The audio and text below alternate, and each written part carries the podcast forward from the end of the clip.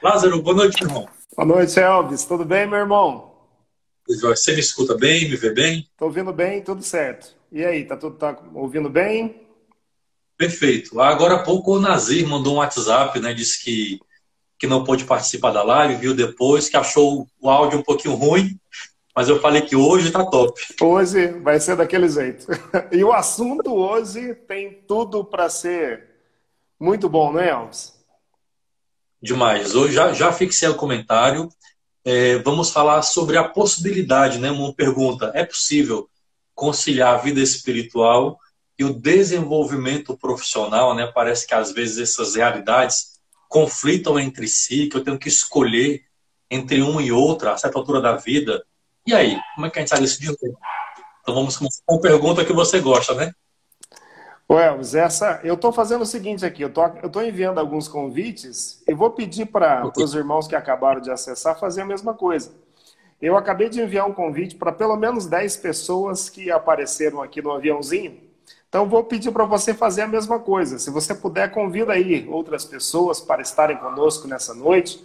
Com certeza o assunto que nós vamos abordar vai trazer luz para vários aspectos da nossa vida, nos ajudando assim a crescer no nosso desenvolvimento pessoal, profissional e espiritual, é claro, né? Perfeito. É isso aí. Então, quem está chegando aí, por favor, nos dá o retorno também. Como é que está o áudio, como é que está o vídeo, se está ok, de onde você é, né? de, onde, de onde você está, porque esse tema realmente é muito importante. Lázaro, meu irmão, eu posso começar fazendo uma propaganda? Vamos lá, Elvis. Olha, como a gente conversou agora há pouco nos bastidores, né, já que esse tema de hoje fala sobre vida espiritual, vida profissional, eu estou começando uma série de vídeos lá no meu canal do YouTube, Legal. que vai ser sobre pedagogia da oração. Eu vou ensinar as pessoas a orar, né? Então, eu vou desde o mais rudimentar, do mais básico, o que é a vida de oração, e até passando pelos grandes mestres orantes, o que, que eles nos ensinam na oração. Então, é para quem está começando do zero a orar, para quem abandonou a oração e quer retomar, e para quem quer aprofundar a vida de oração. Acabei de gravar o vídeo, vim correndo fazer a live com você. Eu vou editar e esse vídeo vai estar no canal no domingo, vai ser uma série semanal. Muito bom, Elvis. É, deixa eu só dar uma boa noite aqui para o pessoal. Olha só. Estão conosco aqui o Rogério, a Priscila, eu acho que é Diolena, né? É. Tairson está conosco, a Priscila, deixa eu ver quem mais. Eu acho que é o William, Amada, o Valdemir. O Valdemir é um grande amigo. Tá trabalhou comigo Opa. numa trabalhou comigo numa empresa em, em Porto Alegre, Elvis.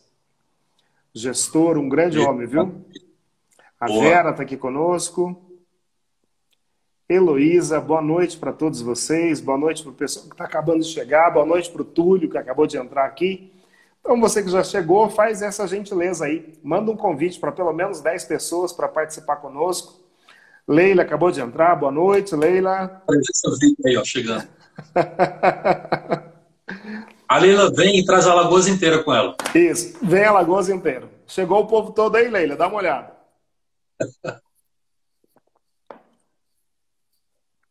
Ô, El, você acha que nós já podemos começar? Cinco minutos? Vamos lá, acho que já deu, né? Já, já. Enquanto isso, você pode continuar convidando, mas vamos começar, porque uma hora já vimos que voa e há muito voa, assunto. Voa. Ô, Elvis, hoje queria começar fazendo uma pergunta um pouco pessoal para você aí. Você tem sonhos? Demais, muitos. Você pode partilhar um pouco conosco e dois, duas perguntas: Nossa. sonhos. E qual a importância dos sonhos na vida de qualquer cristão, de qualquer profissional. Lázaro, meu irmão, você, eu não vou tergiversar não, sabe? Mas você tem um dom de fazer pergunta que eu fico assim admirado, sabe? Porque não é só perguntar por perguntar ah, a Leila deu uma, uma dica importante, Lázaro, me permita aqui antes. É, gente, quem está conosco, é, parece que quando você começa a curtir a live né, no coraçãozinho, o Instagram pega o algoritmo e entende que a live é relevante. E ele manda para mais pessoas. Então, por favor, enquanto a gente conversa, dá o coraçãozinho, chama o pessoal no aviãozinho, faz tudo, por favor, para ficar mais relevante a live ainda, viu? Muito obrigado. Muito bom. Então, então nós quando você faz sobre a... sonhos. Você faz a pergunta, né? Se eu tenho um sonho. Essa arte da pergunta, Lázaro, não é só uma pergunta à toa, ao vento, né? Quando você pergunta para alguém, como você fez agora comigo, você tem sonho? Você está assim entrando no, no coração, né? Isso. Porque a pessoa para responder, para responder isso, ela vai ter que fazer memória, olhar a sua história, de onde ela veio, onde ela está, aonde ela quer ir. Então tem todo um caráter aqui afetivo, que quando a resposta sai, ela sai com peso e uma responsabilidade tão grande. Então, um gestor, um profissional e um líder do seu gabarito, e todos nós queremos crescer, não fazem perguntas à toa. Isso eu acho assim fantástico, sabe?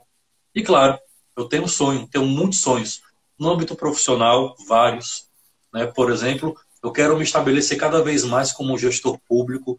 Hoje, você sabe, eu estou no, núcleo gestor de uma escola de governo do Estado, uma equipe enxuta, mas muito competente.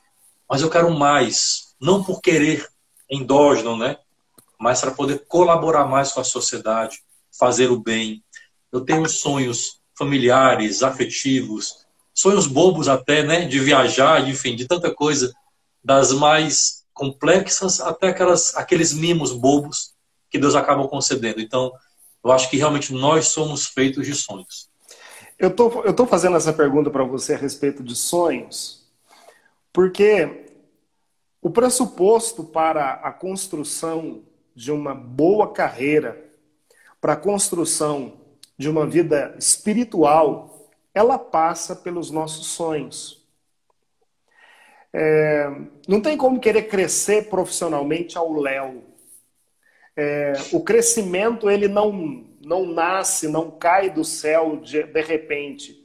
Há todo um processo de construção da nossa vida enquanto profissionais. E aqui, entre nós especificamente, como profissionais cristãos, como homens e mulheres que não querem simplesmente passar por essa vida, mas como homens e mulheres que querem transformar a nossa vida e transformar a vida das outras pessoas para melhor. Por isso, é, para falar de carreira, e antes de chegar especificamente na carreira, eu queria trazer um outro aspecto. Elvis, por algumas vezes eu disse é, uma frase que ela é, é recorrente para mim, eu digo ela para outras pessoas, digo em treinamentos, é, eu acho que ela é, ela é muito importante. Para mim, dois dias então são os dias mais importantes na vida de um ser humano. O primeiro é o dia que ele nasce, e o segundo é o dia em que ele descobre por que nasceu. Ah, eu já ouvi você pregando sobre isso. Nossa. Pois é.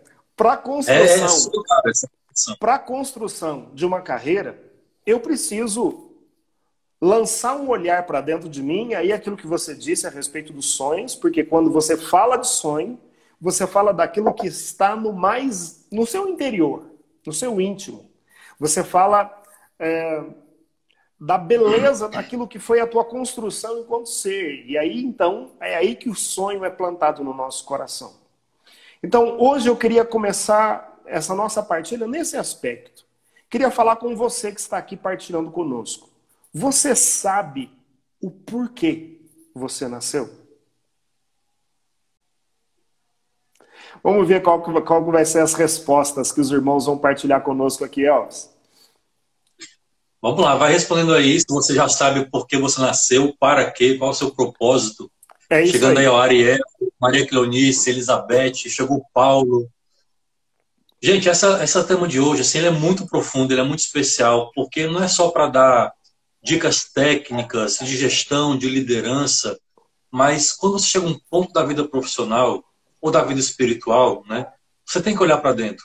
Porque parece que chega uma hora da nossa caminhada que parece, isso é um grande engano, em que essas realidades entram em conflito entre si. E nós temos que escolher. Porque talvez, Lázaro, a sua história, a minha, muitos de nós aqui, aquela primeira geração, as primeiras gerações da RCC, conheceram a Deus muito jovens, 12, 13, 14, 15 anos. E aí o jovem não tem tantos compromissos de casado, de paternidade, né? E assim por diante, trabalho, conta para pagar.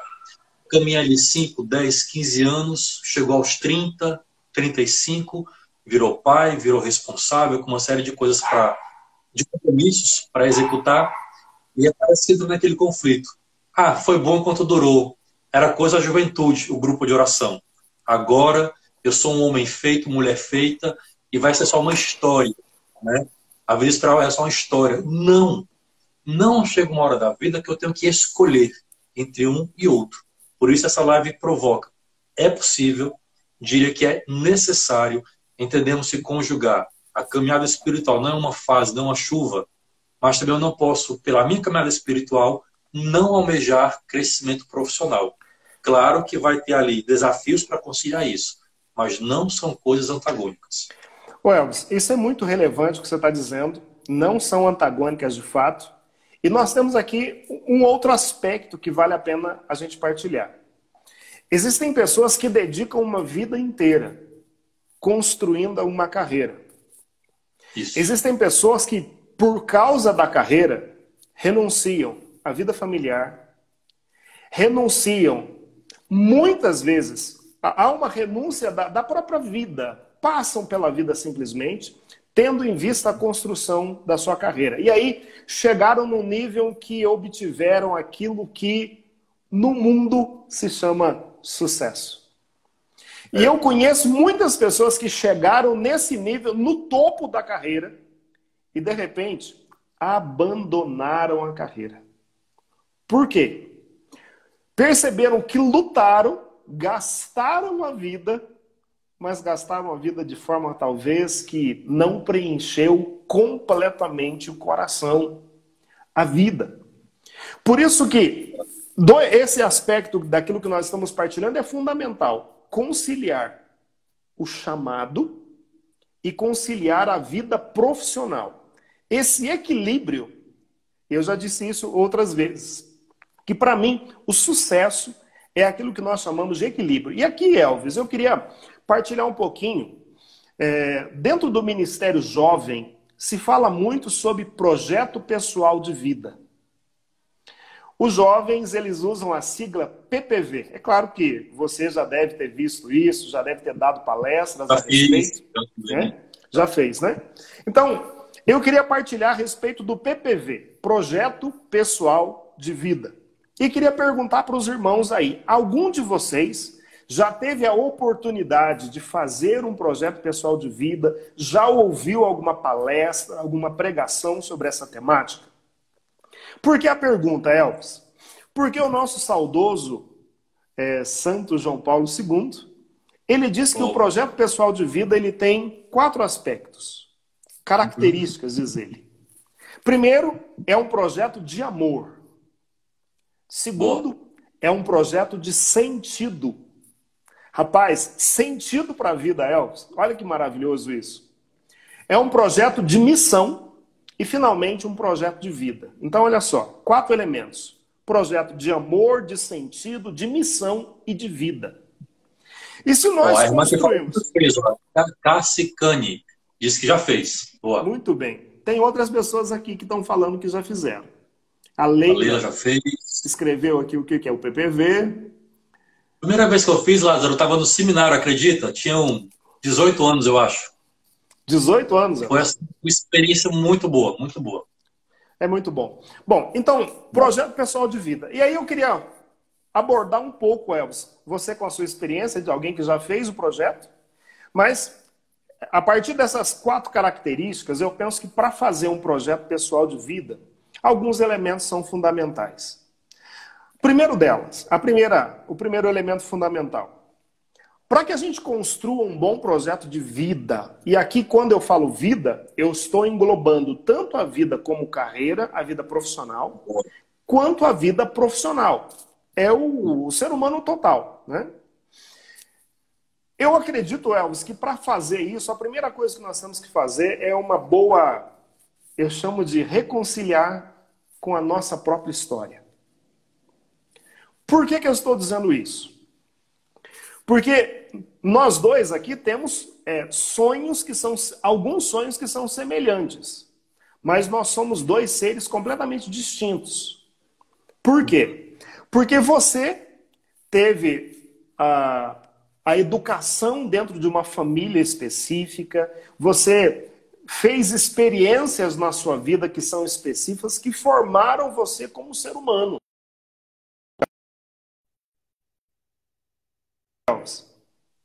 Mas voltou, tá, tá ok. Deu uma travadinha ou não?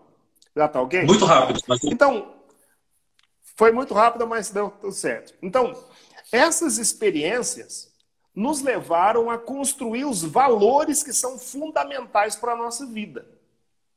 E eu penso que a bússola do nosso coração, ela vai sempre apontar para os valores que nós construímos.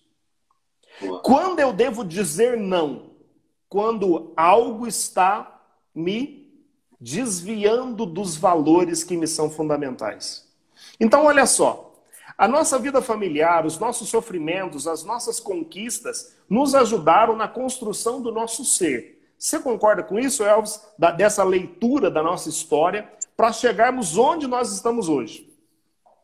Eu acho que você já, já começou dando não só o norte, mas até a, a, a conclusão dessa conversa. Porque se eu não faço esse projeto pessoal de vida, não digo método apenas, né? Mas se eu não entendo o meu projeto de vida, eu não vou chegar ao sucesso. E lá na frente eu vou desistir, vou ter que fazer escolhas que eu nem precisaria colocar como antagônico. Você falava do, de pessoas que chegaram ao topo da carreira, né? Depois se viram sem sentido, tendo que se reinventar. Eu me lembrei aqui, vou jogar um pouquinho de, de poesia, tá? Eu me lembrei aqui de um texto do Shakespeare, olha só, na, na peça do Rei Lear. olha só. Foi longe hoje, hein? Cara, eu, eu gosto muito, sabe? Assim, eu gosto muito dele. Então, assim, o Shakespeare ele tem um negócio interessante. Ele sempre coloca um alter ego, né? Então, cada peça dele, quando ele quer falar mal de alguém, ele não bota nenhum protagonista para falar mal. Ele bota o bobo da corte, né? Porque o bobo é o bobo, né?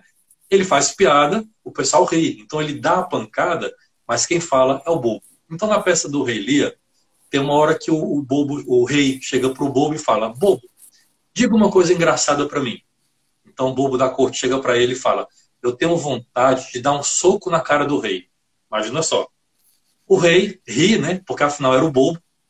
E ele, mas por que bobo? Aí vem a frase que é matadora, né?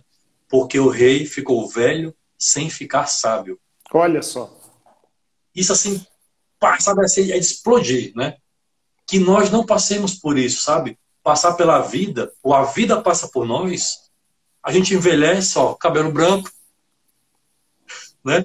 Envelhece sem crescer, sem aprender, sem ficar sábio aí olha pelo retrovisor da história, o que, que eu fiz? Ganhei dinheiro, mas estou com o coração vazio, é, tenho uma carreira, mas não tenho família. Enfim, tá tudo bagunçado, em desequilíbrio, ficar velho sem ficar sábio.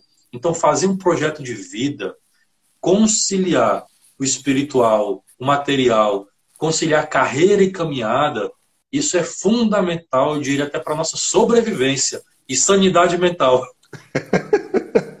Senão a gente acaba fazendo besteira, né, Elvis? fantástico essa tua fala, fantástico. Bom, é, entrando um pouco mais a fundo nessa dinâmica do plano do, do PPV, eu queria tratar sobre alguns elementos que são importantes para se fazer. É, primeiro passo para se fazer um bom projeto de vida: silêncio e oração. Opa!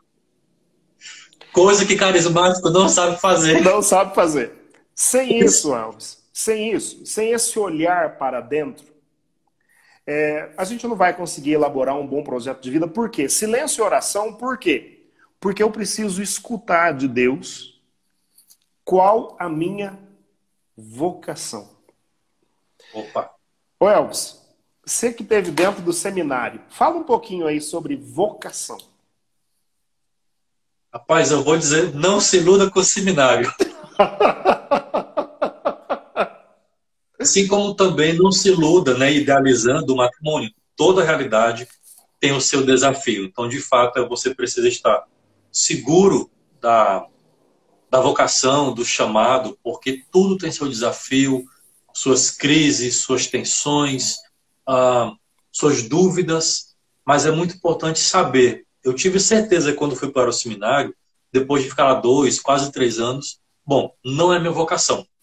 Cresci, aprendi, desenvolvi muito, mas não é minha vocação. Então, quando você sabe o que não é e você sabe o que, que é, você fica muito mais seguro por decidir, sabe?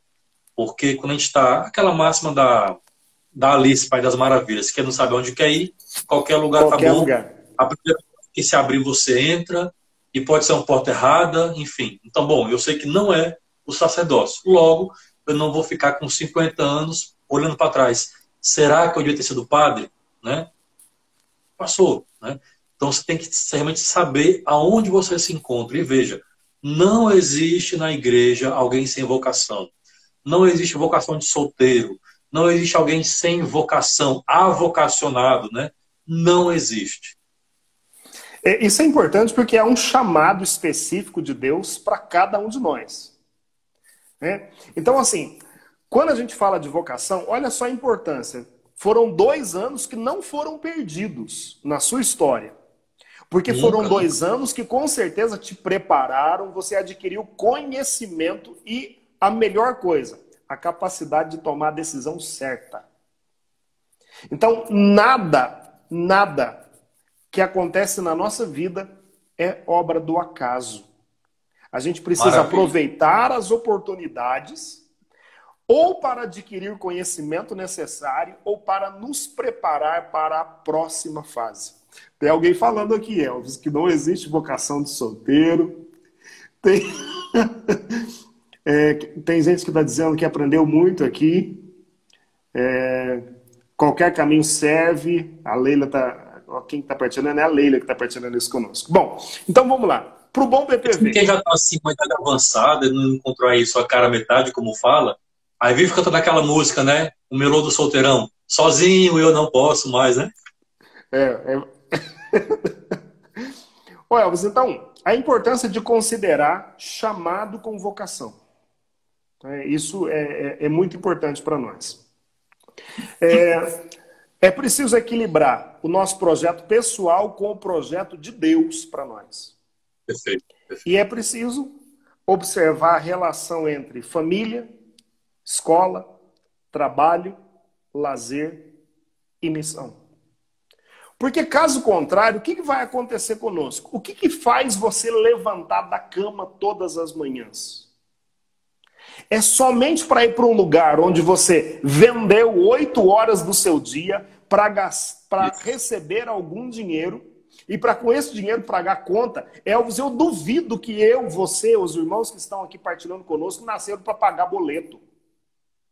Nossa no mínimo, assim, isso é muito frustrante. Imagina só, você acorda, trabalha, chega à noite, vai para casa, janta e dorme. Vira quase que, me desculpa dizer, quase que um bicho, né? Vivendo só pelo instinto. Acorda, trabalha, dorme, acorda, trabalha. Quando viu, tá com 50, 60 e fica jogando a felicidade para frente. Quando me aposentar, quando tiver dinheiro, quando tiver tempo, quando tiver saúde. E esse quando nunca chega, daí a gente se frustra se frustra com Deus, se frustra com a vida, com a gente mesmo, fica amargo. E o que eu acho ainda pior, Lázaro, é assim, quando a gente está numa caminhada e ele fala, Senhor, eu não estou feliz nesse emprego. Eu quero fazer o melhor que eu posso nele, mas me dá a graça de um outro. Aí Deus dá a graça de outro. Senhor, mas eu preciso de um mais perto de casa. E aí você vai pedindo, pedindo, Deus vai dando, vai dando. Quando você chega no nível, você pensa, meu trabalho me roubou tanto que nem mais para Deus eu estou conseguindo ir. Isso é um contrassenso muito grande, né? Ou você trabalhar, acordar sem sentido, ou pedir para Deus um, um, um trabalho melhor, e quando consegue, esse trabalho que é graça te rouba de Deus.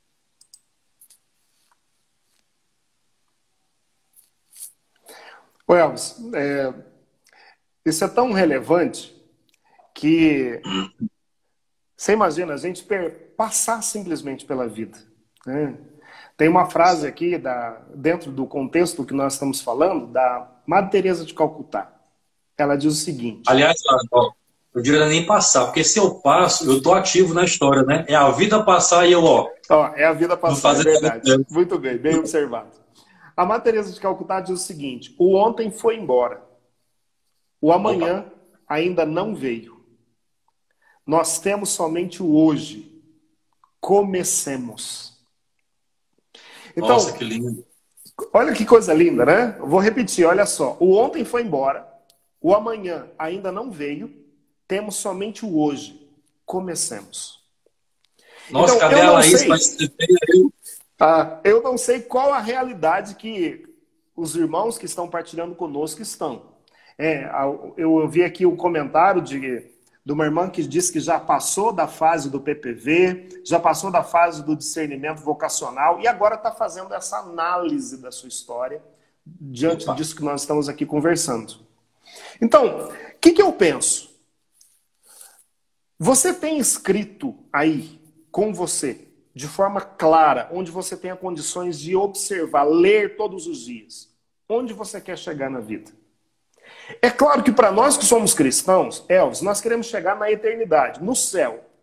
Mas enquanto ser humano, onde você quer chegar? E uma coisa importante, o olhar para o futuro, mas é preciso olhar uhum. para agora, para o presente. Onde você está hoje? E aí a terceira, o terceiro elemento, o que fazer para chegar? E aí então Opa. a gente está falando de um projeto, de um plano. É, e aí eu quero Perfeito. fazer uma pergunta para você, Elvis. Jesus tinha projeto de vida? Tinha. o maior de todos, né? Vamos dizer assim, ou, ou, o único e que dele se desdobra, né? Fazer a vontade do Pai. É isso. Agora, Jesus, a primeira palavra, a última palavra dele no Evangelho é o Pai. E para fazer essa vontade do Pai, para o Pai ser conhecido, amado, adorado, Aí teve o como, né? É, quero só saudar o Onazir, acabou de entrar. Uma grande alegria tê-lo aqui conosco, Nazir. Sua presença é muito importante para esse grupo que nós estamos sonhando e construir aqui juntos, né? O Elvis, só uma partilha sobre a visão clara que Jesus tinha sobre o projeto de vida dele. Lucas capítulo 4, versículo 16. Dirigiu-se a Nazaré, onde se havia criado. Ele entrou numa sinagoga num dia de sábado, segundo seu costume, e levantou-se para ler. Foi-lhe dado o livro do profeta Isaías. Desenrolando o livro, escolheu a passagem onde está escrito: O Espírito do Senhor está sobre mim, porque ele me ungiu e me enviou a anunciar a boa nova aos pobres, sarar os corações, os contritos de coração, para anunciar aos cativos a redenção, aos cegos a restauração da vista, para pôr em liberdade os cativos e para publicar o ano da graça do Senhor. Enrolando o livro, ele deu ao ministro, sentou-se, e todos os que estavam na sinagoga tinham os olhos fixos nele. Ele começou a dizer-lhes: Hoje se cumpriu esse oráculo que vocês acabam de ouvir. Que coisa maravilhosa! Ele tinha a visão completa da vontade de Deus para a vida dele. Então, aqui está o quanto é fundamental para cada um de nós termos bem claro a visão, o chamado, termos bem claro a vocação, o propósito que Deus tem para a vida de cada um de nós. Não é isso, Elvis? Lázaro, não poderia falar melhor. Olha, eu já estou adiantando que eu acho que esse tema de carreira, vale aí uma segunda live, viu? Não sei se já na semana que vem, em outro momento. Porque você está aqui me julgando uma série de, de ideias, né? Porque, por exemplo, quando, quando eu falei que muitos de nós começamos a vida na igreja, na adolescência, e depois na igreja nós descobrimos, quantos de nós, né? Descobrimos no grupo de oração quem viria a ser futuramente nosso esposo, esposa, a nossa profissão. Claro, muitos entraram adultos já, com filho com neto mas uma grande parte, pelo menos das primeiras gerações da RCC, entraram na adolescência, na fase que ela está decidindo toda a sua história de vida. E aí, vem, e essa decisão espiritual passa também por uma conjugação com as decisões de carreira. Aí eu fico pensando hoje, 50 anos depois, dos jovens que chegam no grupo de oração com aquela idade nossa, né? Que agora já está né, mais complicado, com aquela idade nossa 12, 13, 14, 15 anos, que vai ter agora que escolher sua carreira, mas não descuidar do engajamento no grupo de oração. Só que hoje, o mundo, o mundo corporativo, tem muito mais carreiras para se escolher.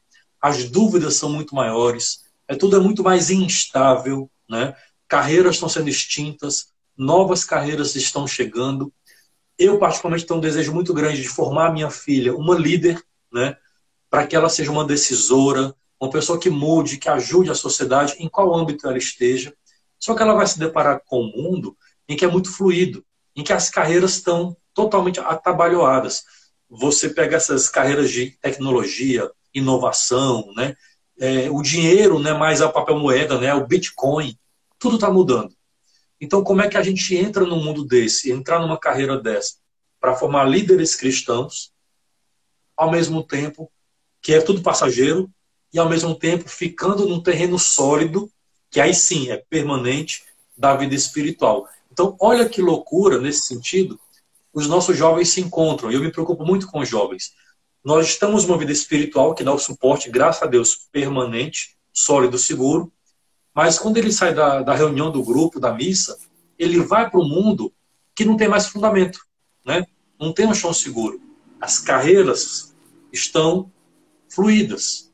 Então, é uma preocupação que nós temos que ter, porque senão lá na frente vai ter aquele choque daquela grande pergunta que não precisaria se colocar. Eu escolho a carreira ou escolho a caminhar? Ô Elvis, isso que você está falando é, é, muito relevante. É, você está falando de sociedade fluida.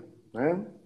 É, anteriormente se falava que nós estamos vivendo a pós-modernidade. Só que Perfeito. a maioria dos estudiosos, é, a maioria dos estudiosos já entenderam isso, que não é mais esse é, esse termo pós-modernidade, ele não é usual. Então se fala é. hoje dessa questão da sociedade fluida. E isso. o que, que a sociedade fluida tem como característica essencial? Ela destrói os sólidos. É, ela destrói todos os espaços que dão segurança social. Igreja, família, política, uhum.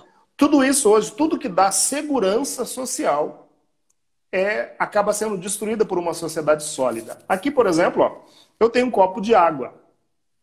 Se eu jogar esse copo de água em cima da minha mesa, não tem o que segura o líquido. Então, o que faz ele ficar nesse formato é esse copo que está nas minhas mãos. Uhum. Por que, que eu estou usando essa, essa fala?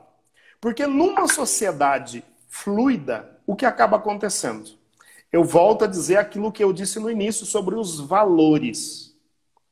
Isso, no mundo corporativo, você pode perceber com clareza, pelo nosso comportamento, pela nossa conduta, pela nossa maneira de ser, pelos nossos valores, quando as pessoas passarem por alguma necessidade, elas procuram os sólidos ou procuram aquilo que é fluido?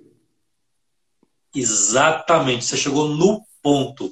Porque nós, e, eu, e de novo, eu me preocupo muito com os jovens, porque a gente já engrossou o pescoço, né, como fala, já apanhamos. Mas o jovem ele é jogado no mundo fluido. Como falava o Bento XVI, uma sociedade em que tudo vale. Só que ele dizia, Bento XVI, um mundo em que tudo vale, nada vale. Isso. Então, assim, não tem mais um valor, por exemplo, e que não quero ser antiquado, de você ficar 10, 20 anos numa empresa. O jovem, qual é a ideia do jovem hoje? Em linhas gerais, né? É, eles vão para a empresa, ficam dois, três anos, aprende um know-how e ele quer empreender. E não tem nada errado nisso, em princípio, né? Aquela fidelidade, de ter aquele orgulho. Fiquei 30 anos na mesma empresa. Não. Essa fluidez passa, inclusive, por aí vai para o lado bom e vai para o lado ruim. Ao mesmo tempo, quando ele está tão fluido, né, ele não fica no tempo numa empresa, não fica tempo numa relação, ele tende a trazer isso para a igreja. Ah, o grupo de oração me deu trabalho, o padre foi chato, o corredor foi complicado, eu também saio. Né? A religião também não agradou, eu saio. Então você imagina só, nós temos algo que é permanente, a poderosa palavra de Deus, a tradição da igreja, um sólido firme para caminhar. Mas estamos num mundo em que não tem esse chão. Claro que entra em choque. Então, quando esse jovem lá perde o sentido, porque é muito conflituoso, muito confuso, ele vai querer buscar algo que dá uma segurança para ele. E aí somos nós. Isso. Isso é uma sustentação, né? Somos nós com palavra, com testemunho, com gesto, com um apontar, né? Com um a caminho. capacidade de ouvir. Perfeito. Então, é, isso é, é, é, é fundamental. Né? Esse é fundamental. O quanto, por exemplo, e assim, Elvis, você estava falando da construção de carreira. Na, antigamente, nós tínhamos uma visão de que construção de uma carreira seria você entrar numa empresa e só sair dela quando estava aposentado. essa visão, né? isso, essa visão, ela é uma visão de uma geração que nós chamamos de baby boomers. Exatamente, então, exatamente. É, quem tinha, tem essa visão, na verdade, a, a, mente dos baby boomers ela é formada assim, inclusive porque nasceram a maior parte logo após a Segunda Guerra. Então, é, é toda uma mentalidade que foi formada a partir desse aspecto. Então, depois. É o espírito da... como é que não falam os alemães? Eu não, não, não entendi o que você disse. Desculpa, eu te cortei, Lázaro. É o espírito do tempo, como falam os alemães, né? Isso. Então, normalmente essas pessoas, eles têm essa mentalidade. A fidelidade a uma marca, a uma empresa. É, e eles constroem a carreira, vamos supor, ele entrou é, numa empresa fazendo aquele menor trabalho. E aí ele foi crescendo, subindo, subindo. Entregador de correspondência. Foi galgando uhum, espaço, é. galgando clássico, espaço. É de repente chegou na presidência da empresa. Então, na mentalidade dos baby boomers, isso é uma carreira sólida. No entanto, tem uma outra geração, que é a geração X. Tem aí alguns estudos que vão dizer que a geração X é quem está hoje no mercado como é, ocupando os espaços de gerência. Né? Então, é uma outra forma. É uma outra forma de, de, de pensamento. Né? Depois deles, vem qual? Depois da X? Vem as São Z. os millennials? Agora nós estamos na geração dos milênios. São aqueles que já ah, tá. nasceram com a internet. Né? Já tem isso. Nossa. Então, é, não há essa questão da mentalidade de fidelidade a uma empresa. Eles têm a visão do crescimento pessoal. Isso é bom em certo aspecto. Agora, e para nós, enquanto cristãos? Porque vamos olhar para os dois lados. O primeiro é o lado do. Ele, ele chega na empresa ah, eu tô aqui há dois meses, cadê meu aumento? É isso aí. Então, é, é tudo automático, tudo na velocidade da, da, da nuvem. É, é, esse o pensamento. Então, para o empreendedor, você contratou um milênio. O que, que acaba acontecendo? Ele tem uma capacidade de produção. Ele entrega. Uhum. Só que tem um problema. Se você não alimentá-lo constantemente, possivelmente vai perdê-lo com facilidade. Porque ele, ele quer um crescimento. Né? Isso. Esse crescimento ele não é só financeiro. Agora, como cristãos, vamos olhar como empreendedores. O empreendedor, primeiro, pegou o milênio. Ele tem todo um processo de integração, de treinamento, vai gastar, vai investir, até ter o menino sentado no, no, na cadeira ou no é, realizando a atividade fim dele. Você imagina o que é você, enquanto empreendedor, depois de ter investido assim, perdê-lo em questão de meses? Exato. Então, para nós que temos valores, é, eu acho que nós temos que olhar para esses dois aspectos. Primeiro, para o empreendedor que está nos dando uma vaga, e nós que estamos aqui enquanto gestores ou também como profissionais. Uma visão adequada para os dois lados, porque para nós existem princípios que são cristãos. Eu só quero partilhar aqui, Elvis, o irmão aqui que está dizendo que é, é membro de uma comunidade, é pai de família, e está agora com vontade de estudar engenharia, mas um, com um pouco de receio por causa da missão. Então ele está vendo como uma possibilidade de crescer como profissional é, a participação em cursos de AD. É, não sei se você quer comentar com isso. É, o, o, Dani, o, Daniel está dizendo que o tema é muito relevante. É, o Alexandra está dizendo que é a primeira experiência dela como, como, como liderança. É, vários comentários aqui dos irmãos. Hoje, graças a Deus, os irmãos estão partilhando conosco, Elvis. Mas aí. A, a, Alexandra, a Alexandra é uma amiga muito querida, a gente se conheceu desde adolescente, ela está agora administradora e está como pré-candidato agora a vereador, ela e o irmão. Olha só que beleza. E fruto de grupo de oração e também uma líder na sociedade. E como tantos aqui conosco, né? Tem gestores, empreendedores, empresários, políticos, né? Já tivemos aqui deputado. E a ideia, né, para quem está chegando hoje, é de que esse grupo, essas lives semanais, a gente faça essa rede mesmo de profissionais católicos para nos ajudar. E aí, Lázaro, você tocou o, o, ponto desse irmão, que ele já é casado, tem uma vida estruturada, imagino que já tem na idade da, da maturidade, ele pensa uma gestão de carreira. Ou seja, a gente tem uma gestão de carreira para um jovem que está começando a vida profissional, mas também nós, na maturidade, na meia-idade, também podemos ter uma guinada. Ou porque não nos encontramos até agora, não nos satisfizemos, ou esgotamos, né, já deu o que tinha que dar. Mesmo nós, nesse tempo, nesse período, casado, com filho, podemos também passar por mudanças. Claro que decisões têm que ser um pouco mais lentas, talvez, mais ponderadas, porque não reflete só em mim, mas é possível, né? Quantas pessoas guinaram a sua carreira? Eu mesmo já passei assim, mudar de carreira, mudar de, de, de, de história. Você já é pensou, comigo, né? Nessa mas, altura mudar de, de, carreira? Já, já constantemente. Eu fiquei 10 anos no financeiro, no setor privado, depois mais de 10 no setor público, na educação. Da sala de aula, fui para o outro lado de gestão. Agora saí da educação básica, estou na educação corporativa, mas eu sempre fui muito, fui muito inquieto, sabe? Eu não quis ficar só com uma renda, só com um emprego. Eu sempre admirei, sabe, Lázaro? Ai, o cara ganha dinheiro em tudo que é lugar. E não fala em dinheiro montante, né? Sim. Mas ter fontes, sabe? Ter fontes, ter opções, ser dinâmico. Então, dar palestra, escrever, ter um horário no emprego, horário em outro, eu achei, sempre achei isso muito legal. Eu não sou um millennial, mas sempre fui muito inquieto na carreira. E hoje, graças a Deus, né, é, errando, aprendendo, arriscando mudar, eu consigo né, ter um, um, um trabalho fixo, uma profissão, uma carreira, acho, creio que sólida, mas também conseguir contribuir, escrevendo, palestrando, uh, enfim, em tantas outras áreas, né? Porque eu acho isso, sempre achei isso muito encantador, né? Você poder colaborar, não só ganhar, colaborar em várias frentes. Então, esse irmão que está pensando uma nova carreira, mudar a sua gestão, se reposicionar, é totalmente possível. Agora vai exigir de você maior prudência, porque não reflete só em você, tem sua casa, seus compromissos, talvez fazer uma transição, não ser algo brusco, né?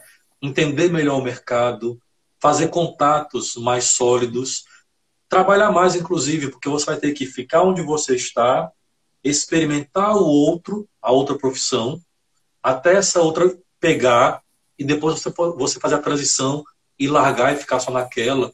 Aqui nós temos vários exemplos, um bem famoso, aqui em Fortaleza, né? É de uma jornalista no auge da carreira, né?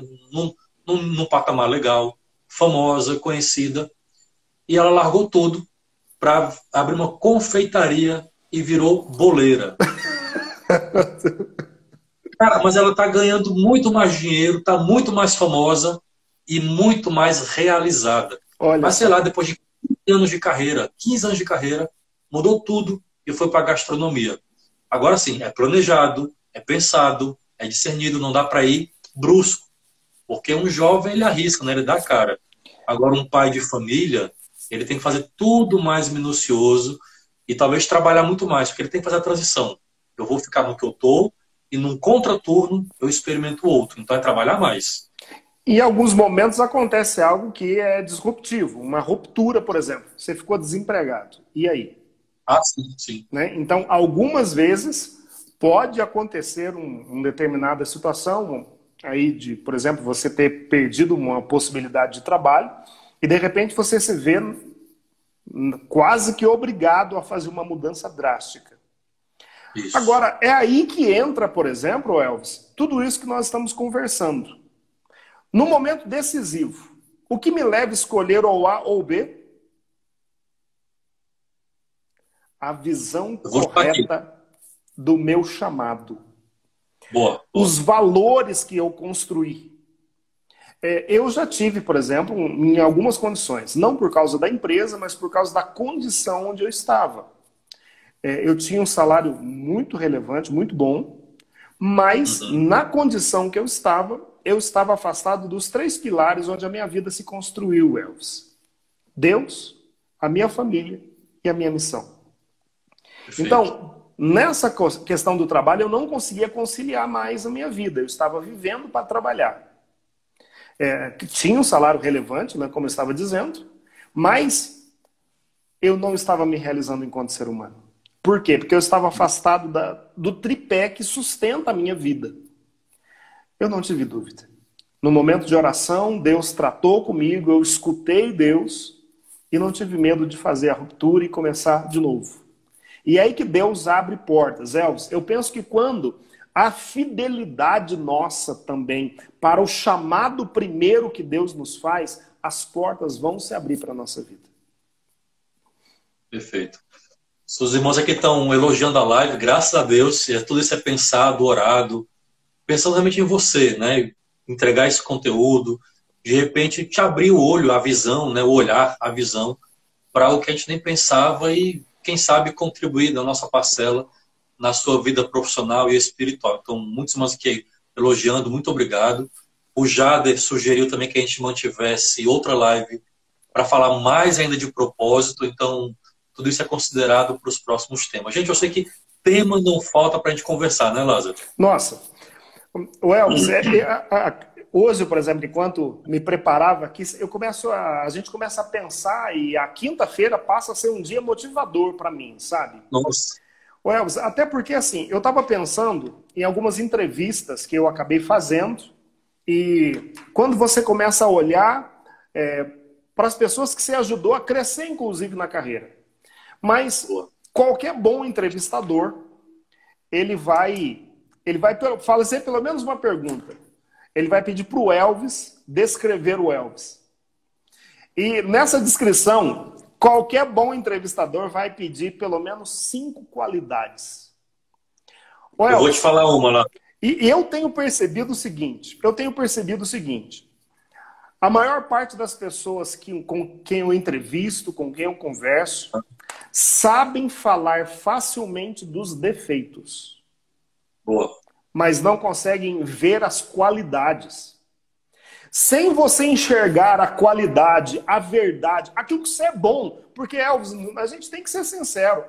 A humildade é a verdade. Se você é bom em determinada área, é bom e acabou. Não é pecado isso. E, e já estou empolgado agora.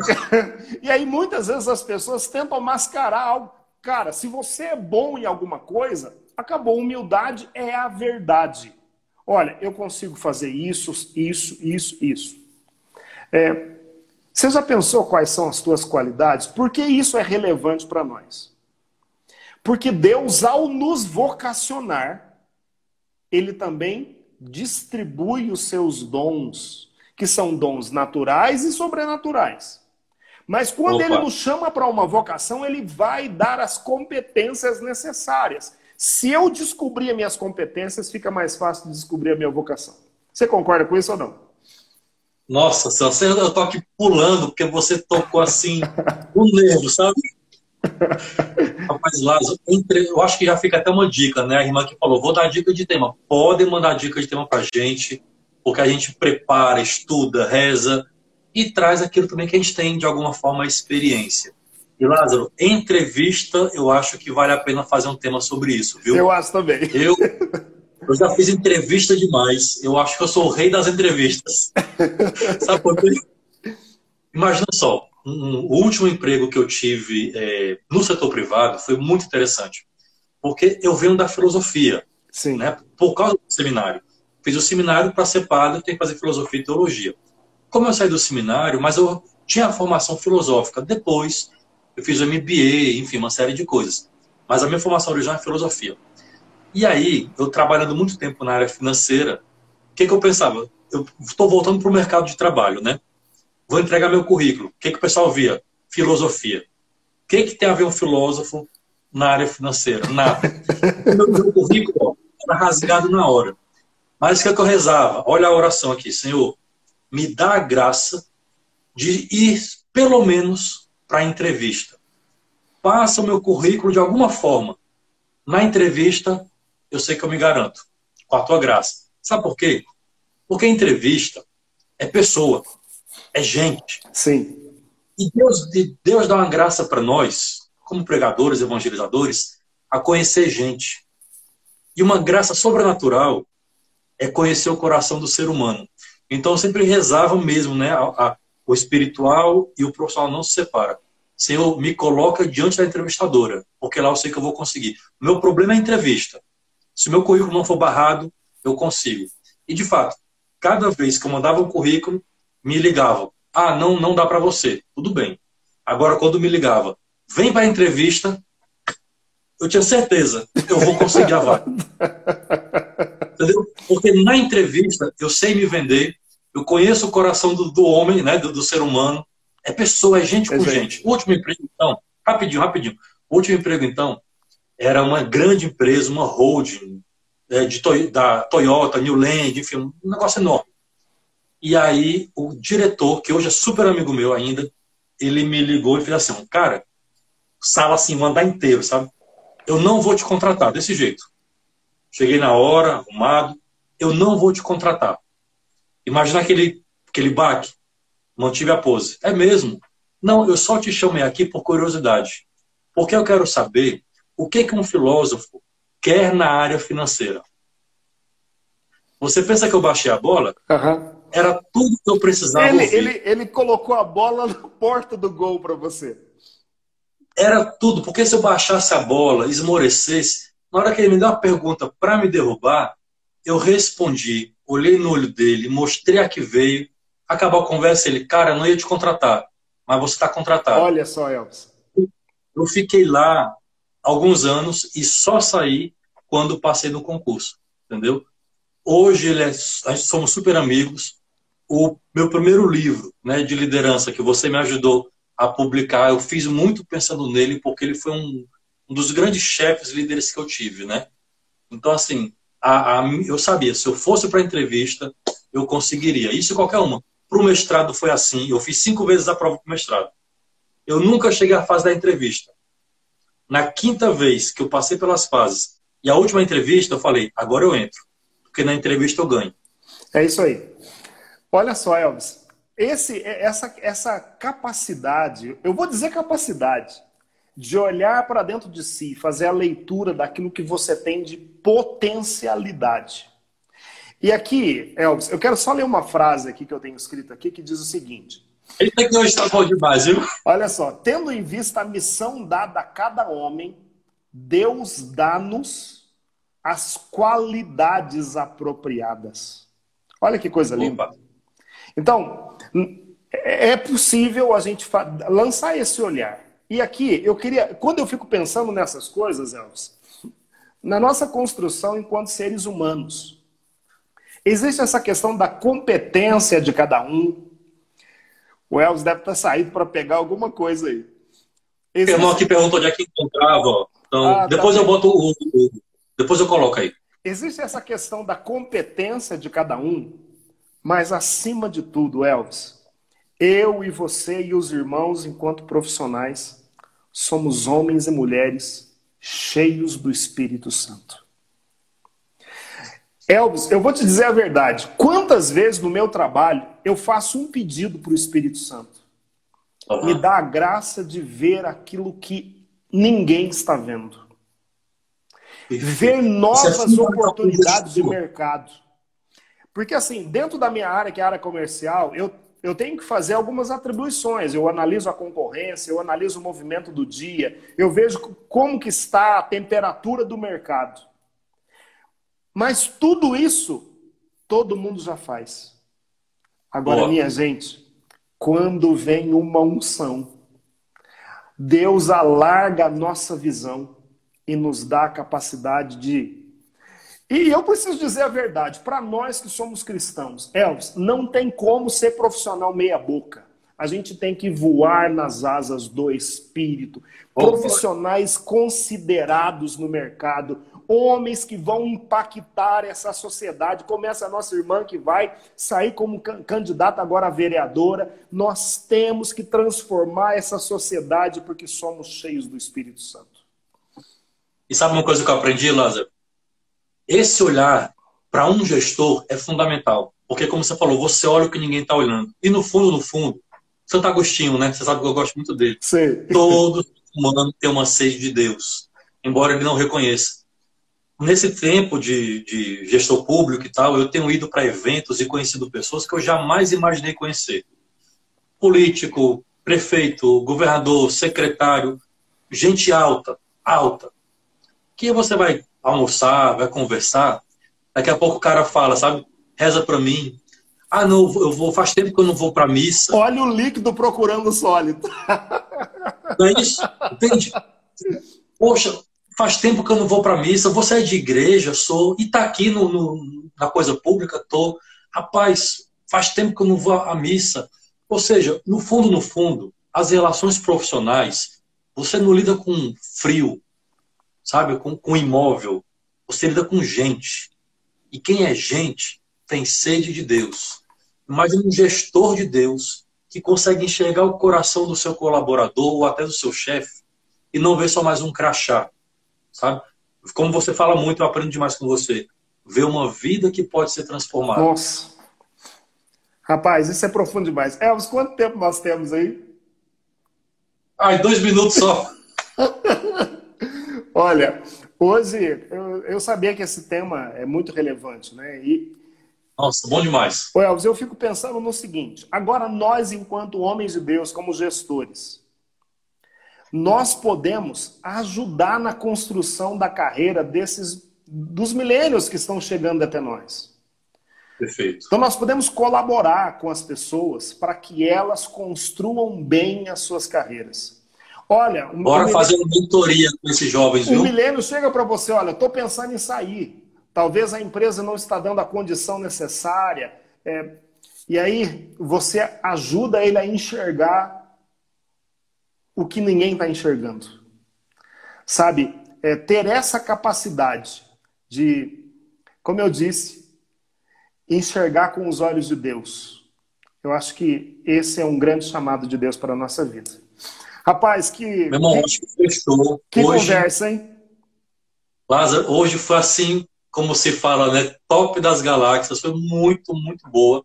Claro que uma conversa boa como essa não se esgota em uma hora, o que acaba sendo bom, Sim. porque a gente pode fazer mais e mais, desdobrar esse tema. Acho que vale a pena mesmo, pelo menos mais uma ou duas lives sobre gestão de carreira. Quem está aí conosco, comenta, vê o que, que você acha. E já convidar, né, para a gente poder ter mais esse contato, além das quintas-feiras semanalmente, também lá no nosso Telegram. Isso. Lázaro, como sempre, muito bom falar com você, viu? Obrigado mesmo pela partilha. Elas, que partilha, que conversa, meu irmão. Fiquei muito feliz, coração tá cheio. Muito obrigado, Deus abençoe. Deus abençoe a todos que participaram conosco. Fiquem na paz.